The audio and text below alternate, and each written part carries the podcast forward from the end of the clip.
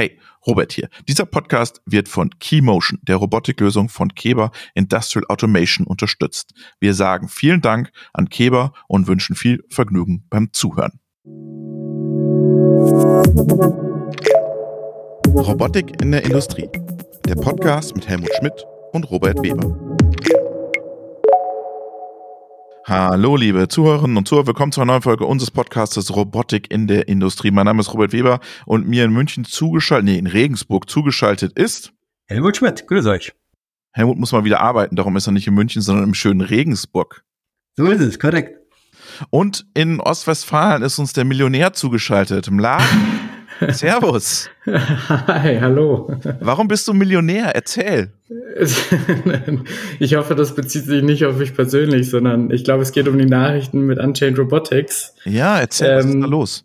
Ja, äh, unsere, unser Unternehmen entwickelt sich gerade sehr, sehr gut und wir waren in der glücklichen Situation, äh, neue und weitere Investoren für Unchained Robotics gefunden zu haben. Die, ich glaube, wir sind heute hier zusammen, weil wir ähm, bekannt machen möchten, dass wir 5,5 Millionen Euro von, ähm, ich sag mal, internationalen Investoren einsammeln konnten, um das Wachstum von Unchained Robotics weiter nach vorne zu bringen. Liest du das jetzt vor oder hast du das jetzt so frei formuliert? Ich habe das die ganze Zeit vor dem Spiegel geübt, Ah, okay. damit ich das Die hier heute bloß Pressemitteilung. Genau. Hey, herzlichen Glückwunsch im Laden. Ja, Gratulation. vielen Dank. Gratulation.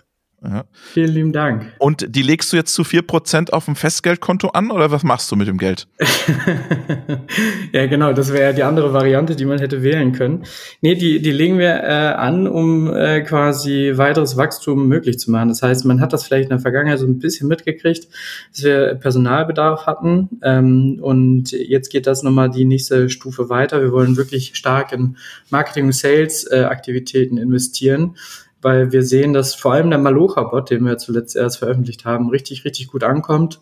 Und das wollen wir jetzt weiter verstärken, denn es gibt Bedarf jetzt schon aus europäischen Ländern wie Frankreich, äh, Polen, Slowakei bis hin in die USA. Ähm, und jetzt müssen wir natürlich auch die ganze Organisation so aufbauen, diesem, diesem ganzen Bedarf auch gerecht zu werden. Helmut, äh, äh, 5,5 Millionen in dieser Zeit, Respekt, oder?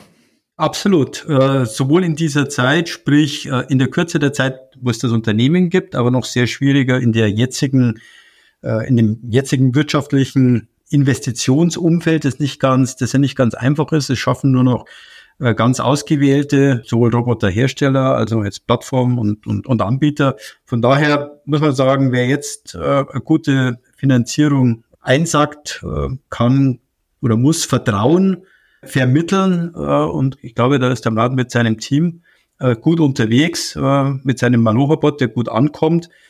Ich hoffe nur, dass dort jetzt halt nicht doch der, der Integrator am Ende durchschnitt und das Plattformgedanken nicht hinten runterfällt. Ah, klar, zack. Nein, da absolut. Also äh, die, die Plattform, also wir haben ja die, die große Vision, dafür werden wir ja hier in Ostwestfalen fast immer in den Keller gesperrt. Ne? Aber die große Vision ist, dass jede Fabrik auf der Welt den passenden Roboter über Unchained Robotics gesucht, gefunden und integriert hat. Ähm, und das Suchen und Finden, das haben wir äh, schon recht gut über unchainedrobotics.de hinbekommen. Und das in Integrieren, da ist der Malocha-Bot ein Teil davon. Und jetzt geht es quasi darum, auch das Ganze in einem Einklang zusammenzubringen. Das Schönste ist ja, das ganze Wachstum, was wir bisher hinbekommen haben, das kam über die Plattform. Die Plattform ist quasi ähm, das, wie wir äh, in der Fläche mit ganz, ganz vielen Fabriken in Kontakt kommen und, und wie man quasi Automatisierung findet. Ähm, und jetzt bauen wir quasi den Weg weiter, wie die Integration wirklich äh, möglichst Plug-and-Play geht. Dazu braucht es digitale Prozesse auf der Plattform, ja, wenn man das Ganze weiter skalieren will. Aber es braucht auch ein, ein gutes Setup auf dem Malocha-Bot. Der ist ja nicht nur Hardware, der ist ja auch Software. Ähm, und äh, da wird es jetzt noch einige Dinge geben, die wir in der Zukunft damit ähm, bauen können. Das ist super. Ich, ich weiß, ich habe im Laden, dir geht schon immer ein Traum durch den Kopf. Äh, Und warum sage ich das? Neura Robotics äh, eröffnet eine Dependance in München. Agile Robotics zieht in neue Räumlichkeiten in München. UA ist gerade umgezogen in München. Also das Oh, Hotspot Laden- der Robotik Laden- ist in München. Was machst du in Paderborn? Wann kommt, wann kommt anscheinend Robotik nach München? Mit dem Geld? Die, ja, wir, wir müssen ja erstmal die, die Flagge hissen hier für OWL. Ne? Wir, haben, wir haben ja eigentlich die, die echte Welt der Automation äh, mit, mit äh, Phoenix, Vago, Weidmüller, Beckhoff, äh, haben wir ja quasi auch einen guten, guten Gegenpol hier in Paderborn. Ja, gut gekonnt. Äh, es, Ja, also von daher, wir sind da, wir sind hier sehr, sehr gut ausgestattet, was das angeht. Aber ähm, ich will das nicht ausschließen, dass wir irgendwann mal uns in Richtung Süddeutschland äh, irgendwann mal bewegen, um, um das Team auch möglichst divers aufzustellen. Helmut, jetzt hat er im Laden so viel Geld bekommen. Wo, wo siehst du, du bist ja auch äh, Business Angel Investor, wo siehst du jetzt, oh, da musst du aufpassen im Laden? Ja, nicht den Fokus zu verlieren. Ähm, das wäre meine, meine allererste Empfehlung, insbesondere wenn es gilt, eine Produktion aufzubauen oder outgesourcete Kapazitäten zuzubauen, sondern es wirklich an dem Thema, wie es Bladen gesagt hat, die Skalierung der Plattform weiter im Fokus zu haben und dann die richtigen Leute, das Team aufbauen, der Teamset äh, wird, wird schwierig sein, da wird der ein oder andere wahrscheinlich dabei sein, der nicht passt, da muss man relativ schnell dann reagieren. Äh, aber ich glaube, da hat er ein ganz gutes Händchen. Aber Fokussierung, Fokussierung, Fokussierung, würde ich sagen, das kann mit viel Geld ähm, schnell aus dem Auge verloren werden. Jetzt zum Ende, bevor wir in den Hauptteil schalten, würde mich noch interessieren, wer hat denn jetzt eigentlich investiert? Kannst du ein paar Namen nennen?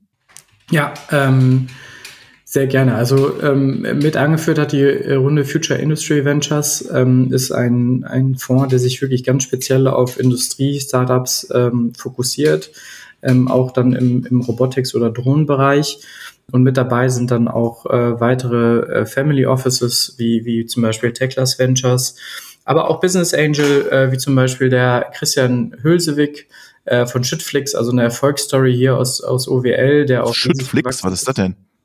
Ähm, eine digitale Plattform zur Vermittlung von Schüttgut. Ah. Auch das muss digitalisiert werden. Die sind raketenschnell gewachsen. Okay. Ähm, und der, der Gründer, der Christian äh, Hülsewig, der, der unterstützt uns und äh, natürlich dann bei, bei Fragen in Richtung Skalierung.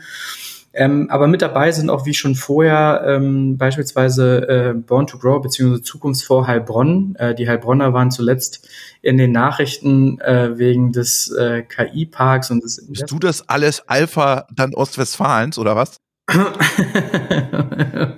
Faktor 100 sozusagen. Ja, genau, ähm, äh, genau. Wir müssen da noch, da, da noch reinwachsen, aber ähm, also auch quasi dieses Umfeld und auch andere Bestandsinvestoren haben das weiter unterstützt.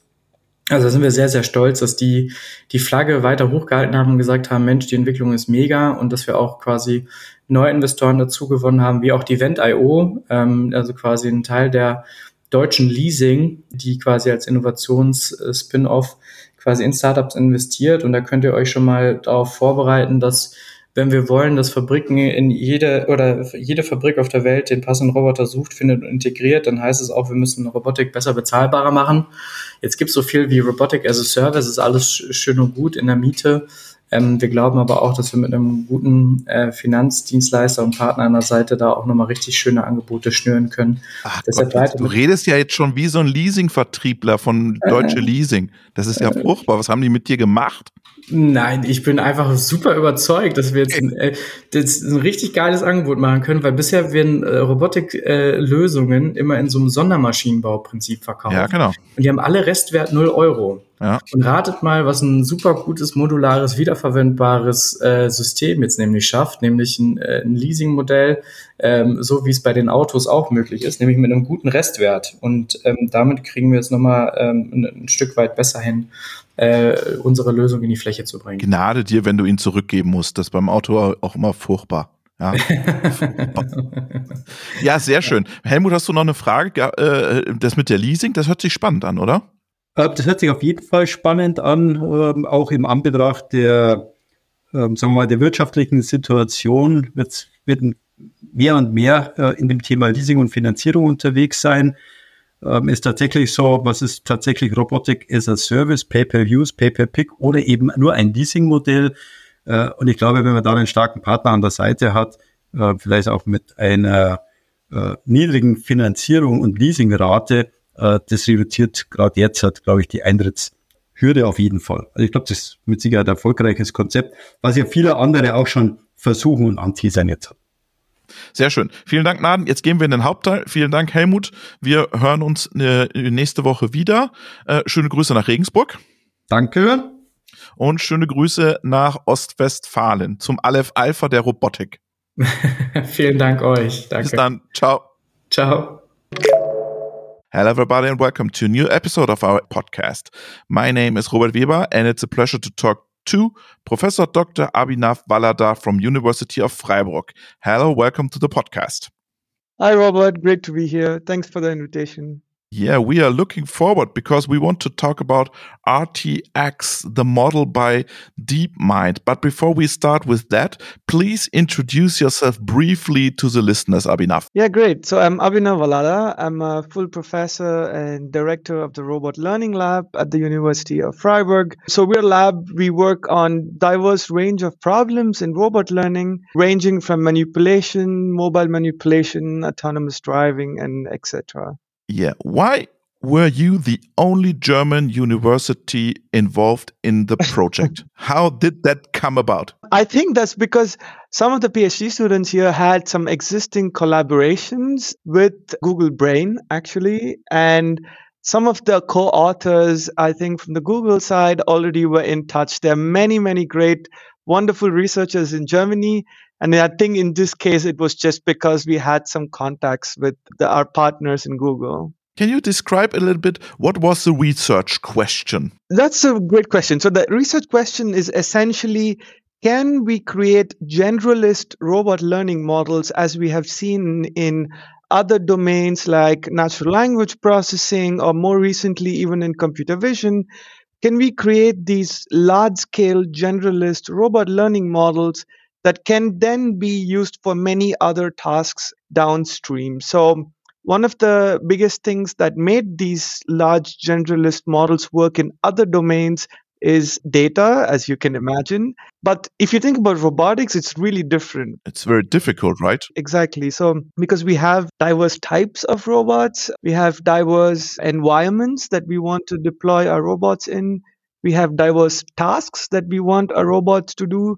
So, to encompass all the possible tasks, all the possible environments, all the types of robots is many permutations of data to collect. Yeah, so as you can imagine, such an effort is only possible if the whole community sort of comes together. And even then, even what we have with these RTX models is nowhere close to what we, you know, really want if we want to create these generalist robot learning models. But why we should create or generate these models? Because I think tremendous amount of progress in the last decade in creating task specific models and what we have seen in the last few years is we can only get so far with creating task specific models because it's not it's it's really not possible to collect a data set in every possible scenario for every possible task but that's what we've been doing and that's what we, we are doing for application specific robots, right? So we collect a data set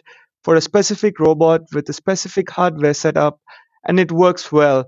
And what we've seen is that this still is not really exploiting the entire capability that we can do if we collect a general data set, as we have seen in other domains.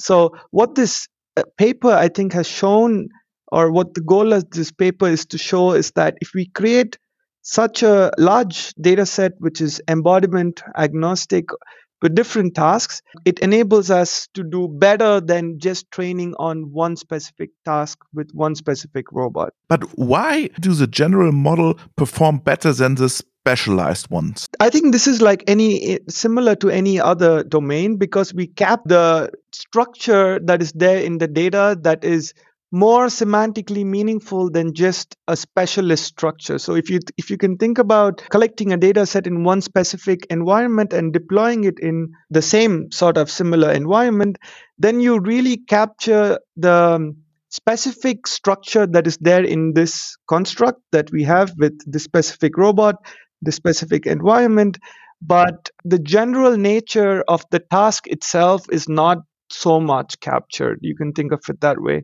and yeah that, that's what we we are aiming to do by capturing large amounts of data in different environments. So we don't want to learn environment specific or robot specific information but rather we want to collect general information about task agnostic environment agnostic which then you can exploit better for you know one specific task in the end you mentioned tasks. What tasks are we talking about? What applications? So here we specifically, in the RTX models, we specifically deal with manipulation in the sense that you have a robot arm that's doing a bunch of tasks uh, given language instructions. So this can be things like pick up an apple from the drawer and place it on the counter, or pick up an orange and put it inside a drawer. So these are instructions that we have and with these instructions, we have images of the robot doing the task. And what we do here to teach the robot to do these tasks is imitation learning. And then in the goal is that the robot should basically do the actions that is described in these language instructions. Can you please describe for our listeners the experimental setup? Uh, what was the experimental setup like? How did you proceed? And which robots did you work with? Mm -hmm. So here in Freiburg, we have our Franka Panda, which is the manipulator arm. Oh, it's quite famous in these days, right? Yeah, it's really, really famous. So we have this setup with, I think we have two drawers. We have a sliding door. We have some push buttons and so this is some work that we have been using for quite some time now with language instructions. And this work was initially done by Oier Mees and Chenguang Huang, who are two PhD students here. And this setup was basically used to collect data in, in our specific setup in Freiburg. But this is just one out of more than 22 odd setups that's been done by different labs in different parts of the world and each of them are very very different. So there are other types of manipulators but there are also quadruped robots. There are bimanual robots as in having two arms.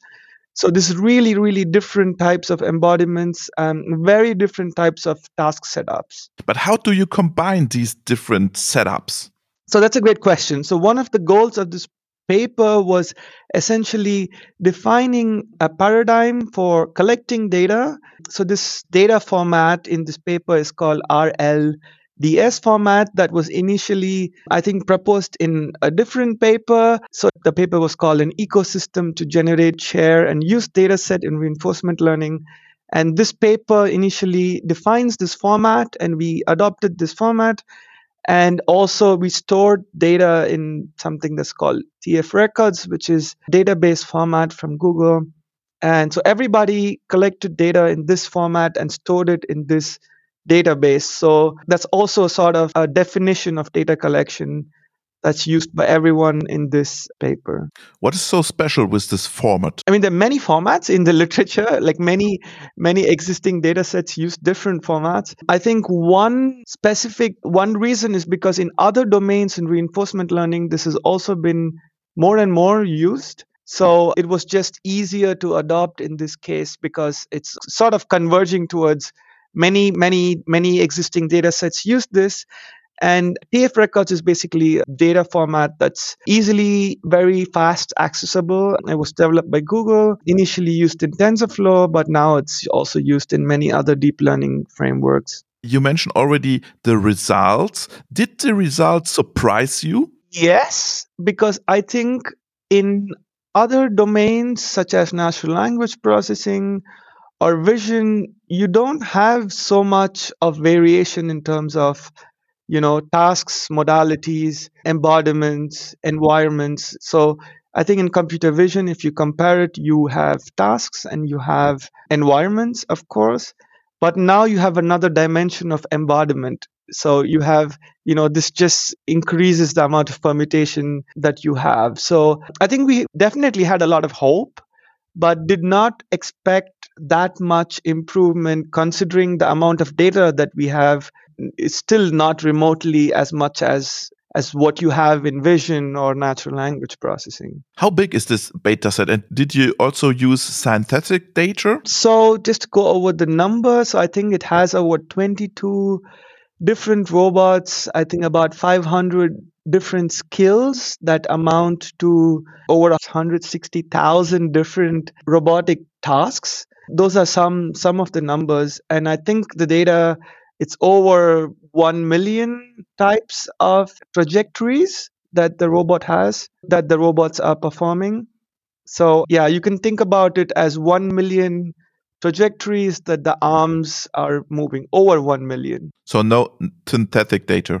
No, in this case, it's all real data. Um, I want to come back to this transfer because robots are very complex systems.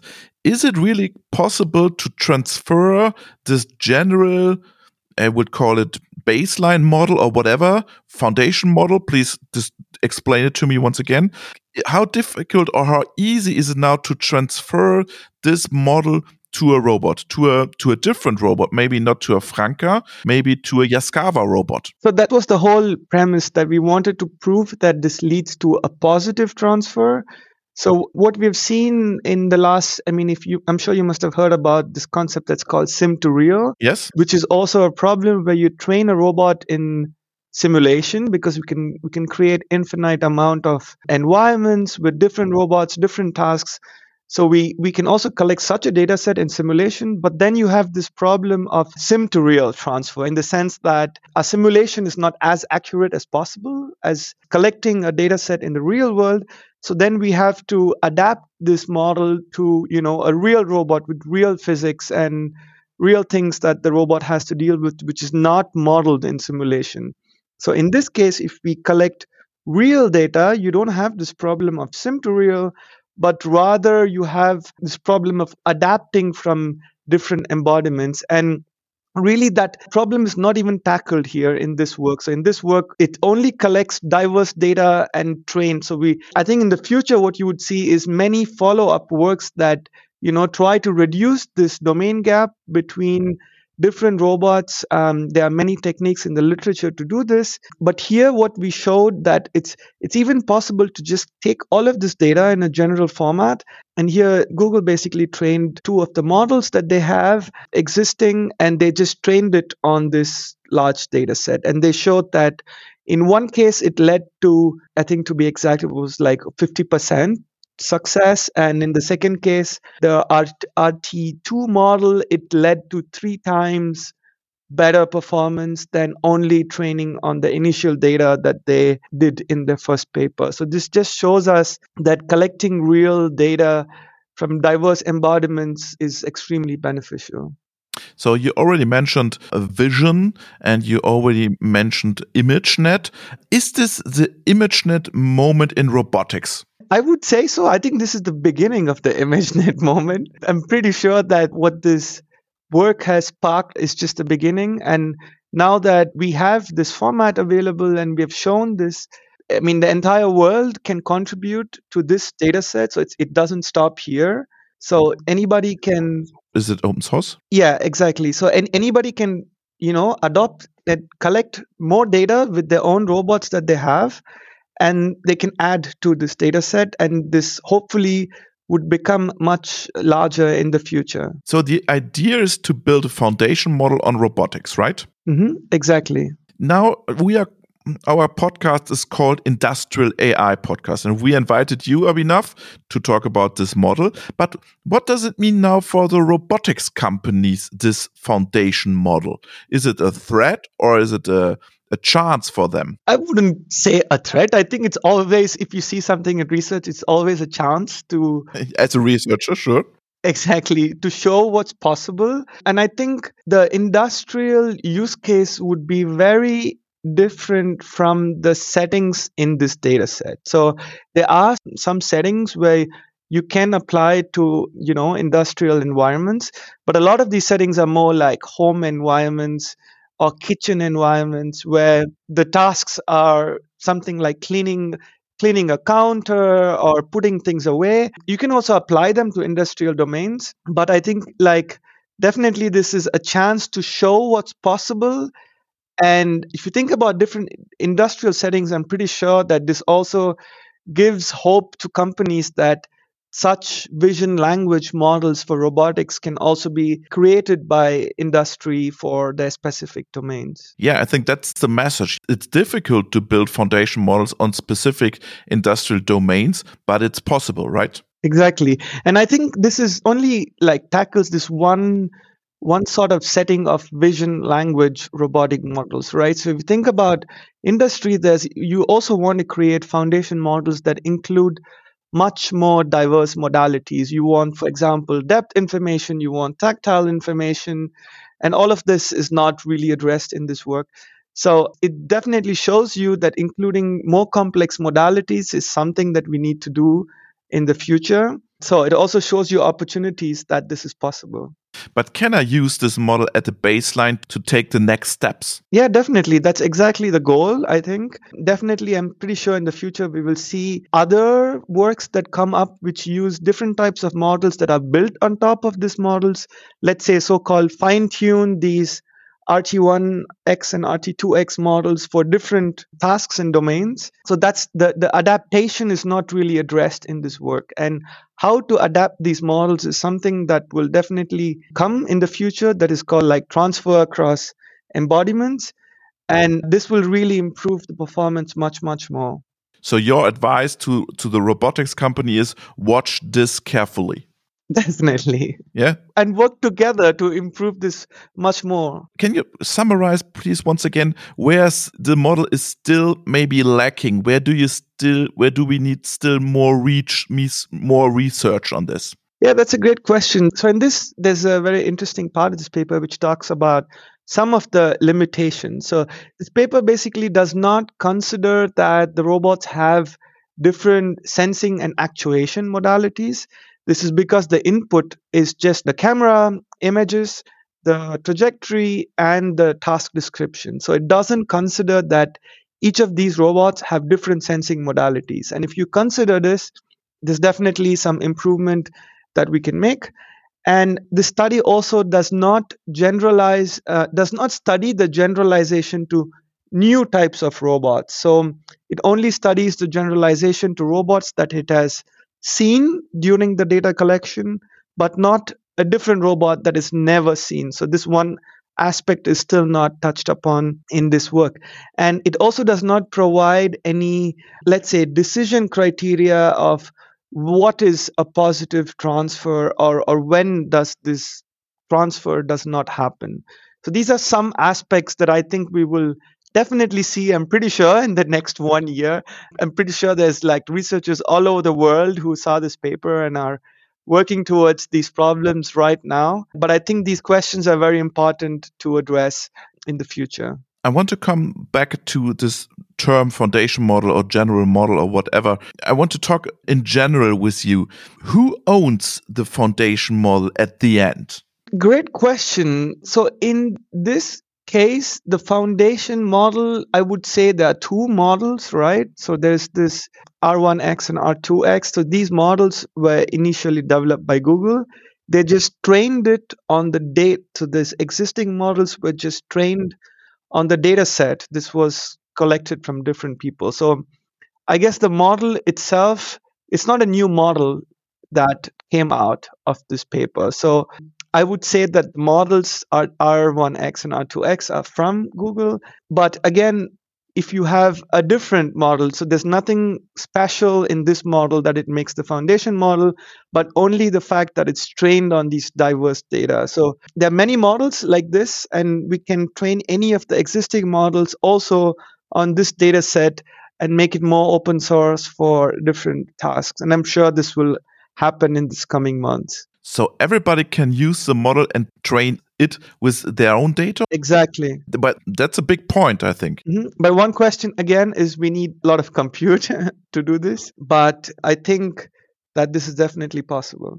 What are your next tasks in your department, Abhinav? What are your next tasks in robotics and AI? So, one of the things that we're really working on is to, as I mentioned uh, very briefly before, is to scale this with different modalities vision is great and we need vision to, to see what the robot has to do in the world but we i think we definitely need more modalities. We need for example depth information to see how far the objects are around in the environment what the robot shouldn't collide with in the environment but we also need other modalities such as tactile sensing data. So when a robot is grasping an object and doing things with this object in hand it, the tactile information is very, very useful. So we are working towards integrating more diverse modalities and to create let's say, like a foundation model with diverse modalities beyond just vision and language.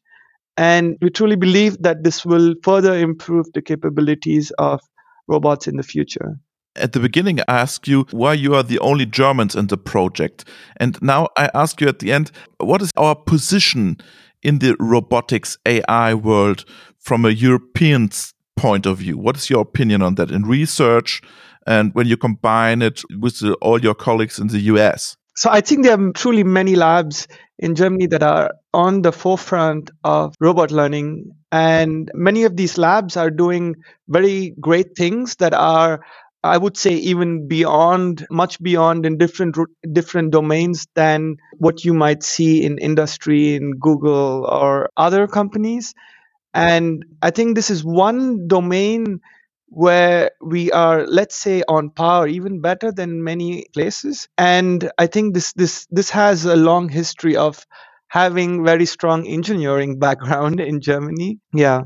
Okay. So do you think is research coming back to the universities because Google and the other big tech companies do not want to share anymore the, all their results? What is your opinion on that? So I think research never left academia. So there are um, some domains where we have seen industry get involved much more, but there are some domains where industry doesn't really do research on. And and this this again industry does research because they want they see a direct application to products right? They still don't do entirely open blue sky research which is only possible in academia.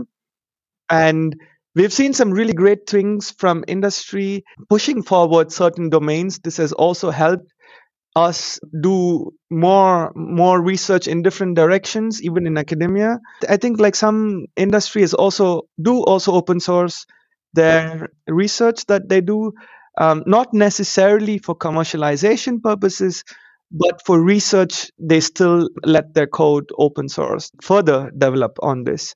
But it is easier for you now to find phds maybe in the future?